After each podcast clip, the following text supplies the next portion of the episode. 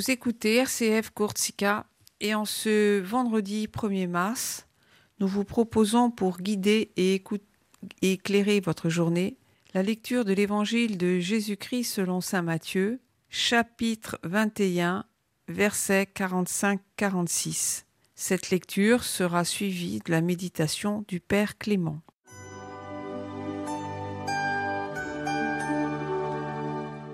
En ce temps-là, Jésus disait aux grands prêtres et aux anciens du peuple Écoutez cette parabole. Un homme était propriétaire d'un domaine. Il planta une vigne, l'entoura d'une clôture, y creusa un pressoir et bâtit une tour de garde. Puis il loua cette vigne à des vignerons et partit en voyage. Quand arriva le temps des fruits, il envoya ses serviteurs auprès des vignerons pour se faire remettre le produit de sa vigne. Mais les vignerons se saisirent des serviteurs, frappèrent l'un, tuèrent l'autre, lapidèrent le troisième. De nouveau, le propriétaire envoya d'autres serviteurs plus nombreux que les premiers, mais on les traita de la même façon. Finalement, il leur envoya son fils, en se disant Ils respecteront mon fils. Mais, voyant le fils, les vignerons se dirent entre eux Voici l'héritier, venez, tuons-le, nous aurons son héritage. Ils se saisirent de lui, le jetèrent hors de la vigne et le tuèrent. Eh bien, quand le maître de la vigne viendra,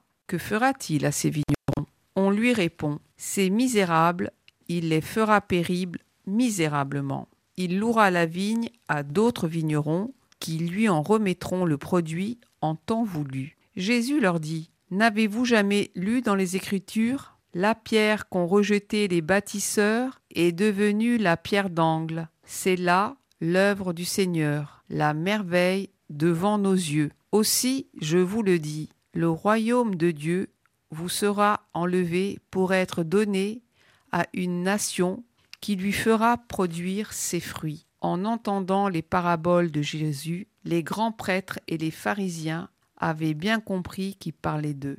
Tout en cherchant à l'arrêter, ils eurent peur des foules parce qu'elles le tenaient pour un prophète.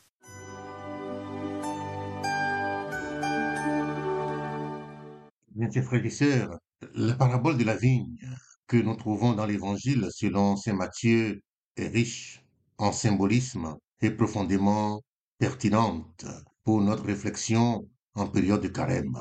Jésus s'adresse ici aux grands prêtres et aux anciens du peuple, leur offrant une histoire qui, en surface, parle de justice et de jugement, mais qui, dans son cœur, révèle des vérités sur la fidélité, les responsabilités et la grâce divine. Le propriétaire de la vigne, qui représente Dieu, a soigneusement préparé son domaine. Il a planté une vigne, l'a entourée d'une clôture, et a creusé un pressoir, et bâti une tour de garde, puis l'a confiée à des vignerons avant de partir en voyage. Ce niveau de détail montre l'amour et les attentes du propriétaire pour sa vigne symbolisant la relation entre Dieu et son peuple, à qui il a confié le monde avec l'attente de voir les fruits de la justice, de l'amour et de la fidélité.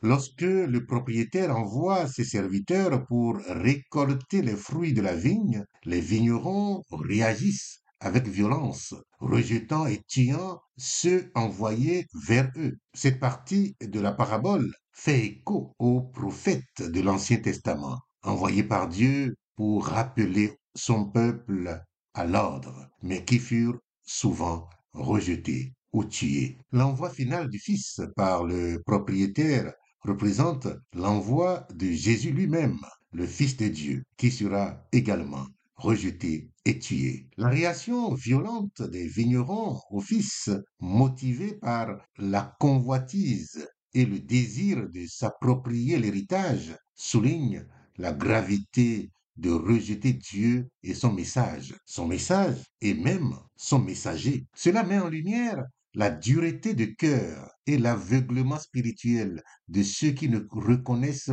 pas et l'amour de Dieu manifesté en Jésus-Christ.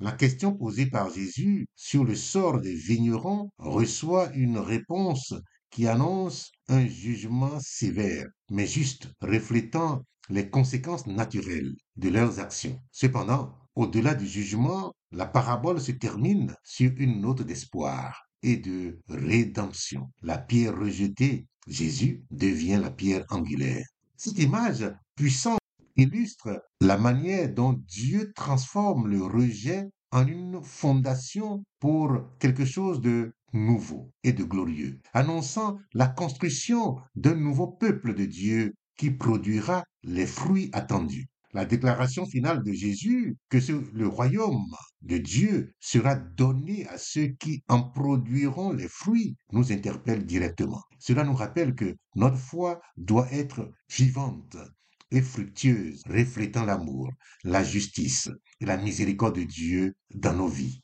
En carême, nous sommes invités à examiner nos propres cœurs et actions, à nous repentir de nos échecs, à produire les fruits attendus et à renouveler notre engagement envers Dieu. Ce passage nous exhorte à reconnaître, chers frères et sœurs, à reconnaître Jésus comme la pierre angulaire de notre vie de notre foi et à répondre avec fidélité à l'appel de Dieu, à être des intendants fidèles de la vigne qu'il nous a confiée. Puissions-nous en cette période de carême accueillir la grâce de Dieu pour devenir des producteurs de fruits dignes du royaume de Dieu, témoignant de sa lumière et de son amour dans le monde. Amen. Dieu vous bénisse. Bonne journée. Prenez soin de vous et des autres. Amen. thank you